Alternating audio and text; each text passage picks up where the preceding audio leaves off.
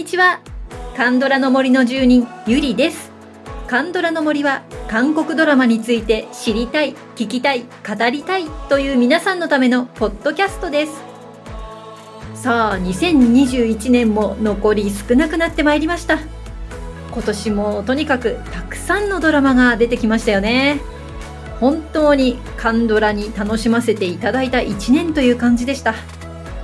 さあ今回は前編後編に分けて2021年に韓国日本初放送だったドラマを振り返ってまいります。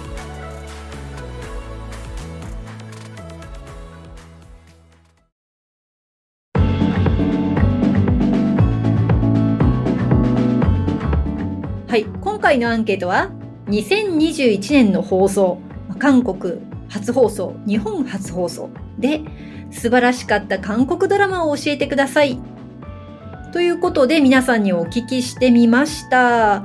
はい、たくさんのドラマをですね、あの、皆さんから回答していただけまして、とてもじゃないけど、あの、1回で紹介しきれないということで、まあ、前編と後編に分けるわけですけれども、今回の前編は、えー、多くの方にコメントいただいたものですね。アンケートの回答の人数が多かったものについてご紹介してまいります。さあ、早速行きましょう。もうとにかくね、ダントツに多かったのが、賢い医師生活のシーズン2です。もうね、あの、前回やったばっかりなんですけどね、特集。もう、すごい人気でしたね。はい。賢い医師生活シーズン2。これは2021年の6月17日から放送となりました。えー、TVN のドラマでしたけれども、私たち日本ではね、ネットフリックスで毎週配信がね、来るのが本当に楽しみな時期でしたよね。結局、ちょっと中断もあったりなんかして、まあ9月ぐらいまでね、あの、放送が続いたわけですけれども、まあ、そんな賢い医師生活シーズン2にいただいたコメントをご紹介していきます。最初の方はロブコさんです。賢い医師生活2はもはや自分の身内であるかのように感じさせる日常感と5人のみんながたまらなく好きだから。ナオコムさん。賢い医師生活は泣けて笑えて癒される最高のドラマ。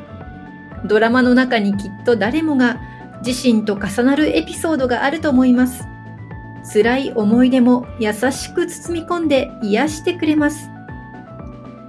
ようこさん。これはもうすべて。最初から最後まですべて。キャストも OST も脚本も。ククズの生き方が好きです。ガネーシャさん。これは文句なしで出演者全員がとにかくいい。イクジュンとソンファの二人が最後の最後で恋人になる瞬間までもが投げてきた。単なる医療ドラマってだけでなく、人と人とのつながりとか生き方とか考えさせられたドラマでした。なおちゃん、シーズン1を超える温かい作品だった。ペコ4201さん。5人のグッドドクターの仕事ぶりと私生活に癒されたドラマでした。患者にとって何が最善の治療かを常に模索する姿に、この次入院の機会があったら見てもらいたいです。バンドが楽しそうでしたね。白虎さん。シーズン1では馴染みの薄かった主演以外のメンバーにも、シーズン2では愛着が湧いて、レジデントやフェローなど若いスタッフの成長物語としても出色でした。自分もゆるじゃ病院の人たちと一緒に成長しているような気持ちになりました。ククズの5人以外もみんなドラマで大活躍ですが、再結集してシーズン3をいつかきっと実現してほしい。はい。こんなにたくさんコメント来ましたよ。皆さんありがとうございました。ね、本当にまだまだ熱が冷めやらないという感じですけれども、最後のね、もう白虎さんのおっしゃる通り、続きが見たいですよね。なんかもう、ずっとククズを通してですね、まあ、40代、50代、もう果ては60代まで行っちゃってもいいんじゃないのなんても思って、ククズを中心にね、もう賢い医師生活シーズン X みたいな感じでどんどんどんどん見ていきたいんですけれどもね。はい。そんな賢い私生活2、2021年6月からのドラマでした。はい、それでは次のドラマ、何でしょうかね。これは、ナビレラです。ナビレラは2021年3月22日からの放送でした。TVN、これも TVN ですね。本当多いですよね、TVN。はい、えー、日本ではネトフリでね、配信がされたわけですけれども、これも本当にいいドラマで、このね、ポッドキャストカンドラの森でも特集をやらせていただきました。あの、パク・イナンさん演じる原ボジ、まあ、そしてソンガン演じるチェロク。本当にもう、完成度も高ければ号泣度も高かったというか、よく泣かされましたね。はい、もう私もだいぶこの作品には思い入れあるんですけれども、いただいたコメントをお読みしますね。はい、えー、まずはね、まさこさん。ナビレラはまずバレエのシーンが素晴らしかった。日本のドラマのバレエのシーンの手抜き感を考えると、何事も真剣な韓国ドラマ好きってなります。人生でやり残したこと、認知症、家族、涙なしには見ることができない胸に突き刺さるドラマでした。ロブコさん。ナビレラはいつか自分も通るであろう老いをテーマにしたドラマでありながら、優しく温かな気持ちになれる名作だから。はい、最後に、ナオコムさん。ナビレラは元気がもらえます。何歳になっても挑戦する勇気がもらえて、いつだって今が一番若いのだと、始めるのに遅すぎることはないのだと、背中を押してくれます。また、原ぼじとバレエダンサーのチェロクがお互いに支え合う姿が素晴らしく、胸を打たれました。原ぼじの若者に寄り添い、信じ、温かく励ます姿が本当にかっこよく、そういう老人になりたいと思いました。はい、ありがとうございます。本当に腹ぼじ良かったですよね。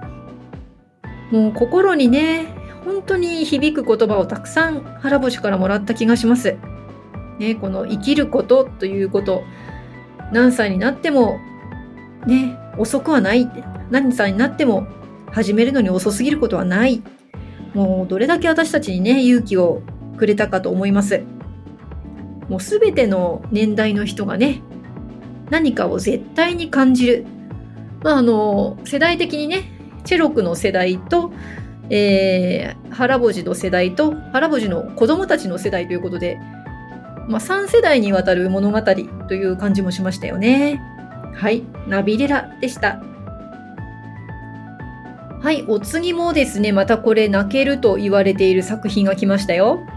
Move to Heaven 私は遺品整理士です2021年5月14日ネットフリックスから配信が始まりましたこれね本当にすごくいいすごくいいって皆さんからおすすめのあったドラマでただ私もねちょっとまだ見てないんですけれどもはいこちらにもねコメントをいただきましたので読んでみたいと思いますまずはペコ4201さんです Move to Heaven は父の遺品整理士を手伝っていた自閉症の青年グルが父亡き後訳あり後見人である叔父サングと共に遺品整理の仕事を継いで成長していく物語です。自閉症のこだわりの強さで遺品に込められた死者の思いを紐解いていく姿にグルが愛おしくなりました。孤独だった死者たちとその家族や関係者の背景も丁寧に描かれていて静かな感動を呼ぶ作品でした。はい、えー、次の方はドリューさん。亡くなった見知らぬ方々にこんなに真摯に向き合って送ってくれるなんて職業がと感動でした。遺品整理士、そして主人公たちも悩みながら生きる人生を送っていたわけなんですよね。それをイジェフンのやんちゃぶりで楽しめるなんて。はい、えー、最後はネトフリ主婦さんからです。たくさんありますが、まだ特集されていないドラマを選びました。アスペルガー症候群のハングルと刑務所から出所したばかりのおじ、チョ・サングが遺品整理の仕事をしながら個人が生前に伝えきれなかった思いを残された人に届けていくストーリーです。1話1時間未満、全10話と短めながら満足感がたっぷりの質がとても良いドラマで死を決して綺麗事で終わらせるのではなく社会問題がプラスされており見応えがありました。最初は反発していたグルとサングが心を通わせていく過程も無理やり感もなく素敵な関係性になっていくのも魅力の一つです。グルを演じたタンジュンさんくんの演技力は素晴らしいし、サングを演じたイジェフンさんはかっこいいし、肉体美も堪能できます。笑い。はい、ありがとうございます。もうね、お三方のコメントで、もうこのドラマのね、すごくいいところが、ね、伝わってきますよね。また私これを聞いて、あの、Move to Heaven リストの上の方に上がってきましたよ。そしてこのグルーを演じたタンジュンさんくんね。あの、愛の不時着でも、あの、北朝鮮の、あの、軍隊のね、あの5人の中でも、まあ、マンネ感というか、あの、一番し、ね、一番年下の可愛い、ね、兵士さんでしたよね。はい。そして、ネトフリ主婦さんによると、これ1話1時間未満で全10話。うん、短いですね。まあ、これなら無理なく、うん、見れるような気がします。ね、ちょっと冬休み私も考えてみようかな。はい、ありがとうございました。そして今回の特集の前編、最後の作品をご紹介していきましょう。これもね、多かったんですよ。ヴィンチェンツォ。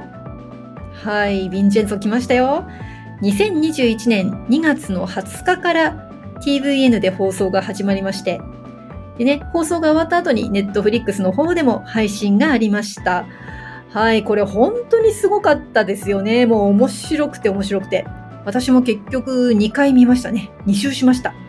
で、今、実はこの台本作るにあたって、ラストのところをね、ちょっと見直していたんですけど、やばい、これもう一回見たくなるって思いました。本当にね、キャラクターもあんなにたくさんキャラクター出てきたのに全員良かったですよね。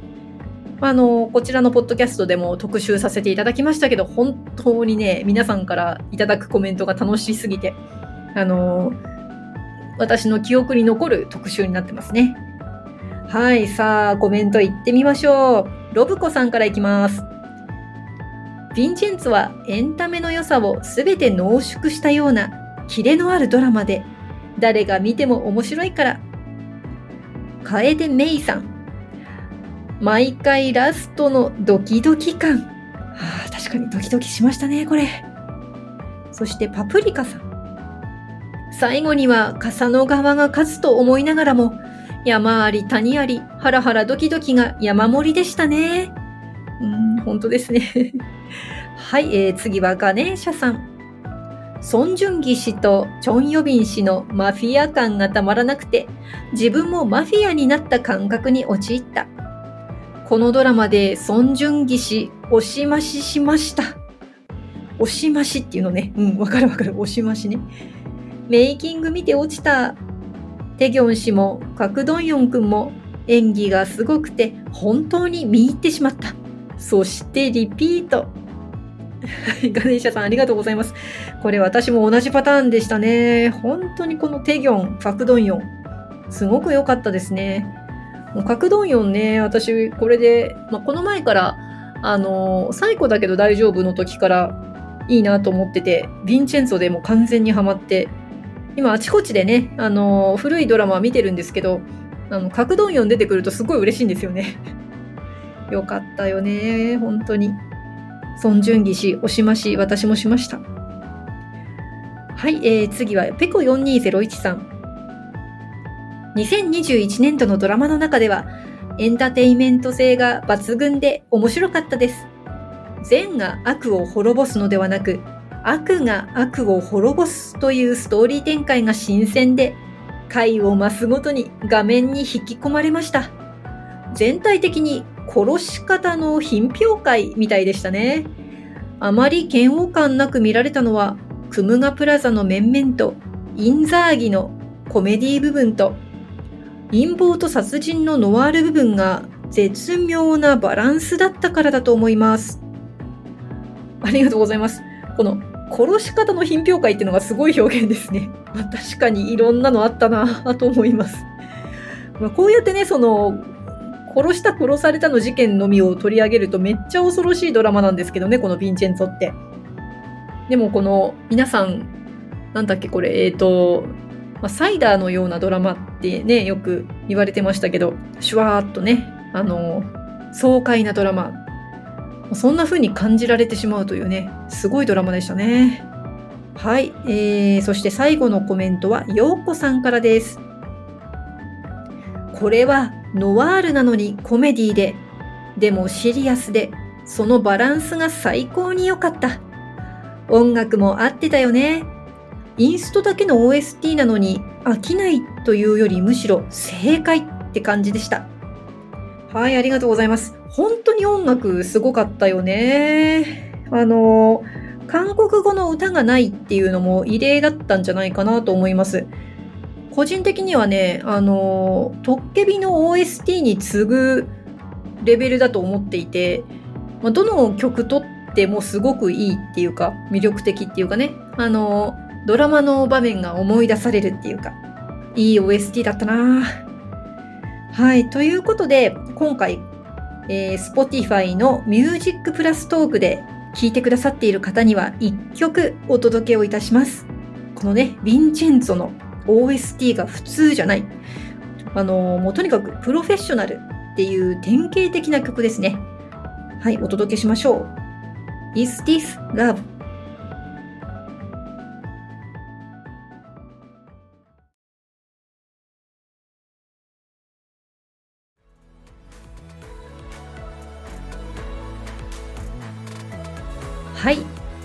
This Love という OST をご紹介いたしました。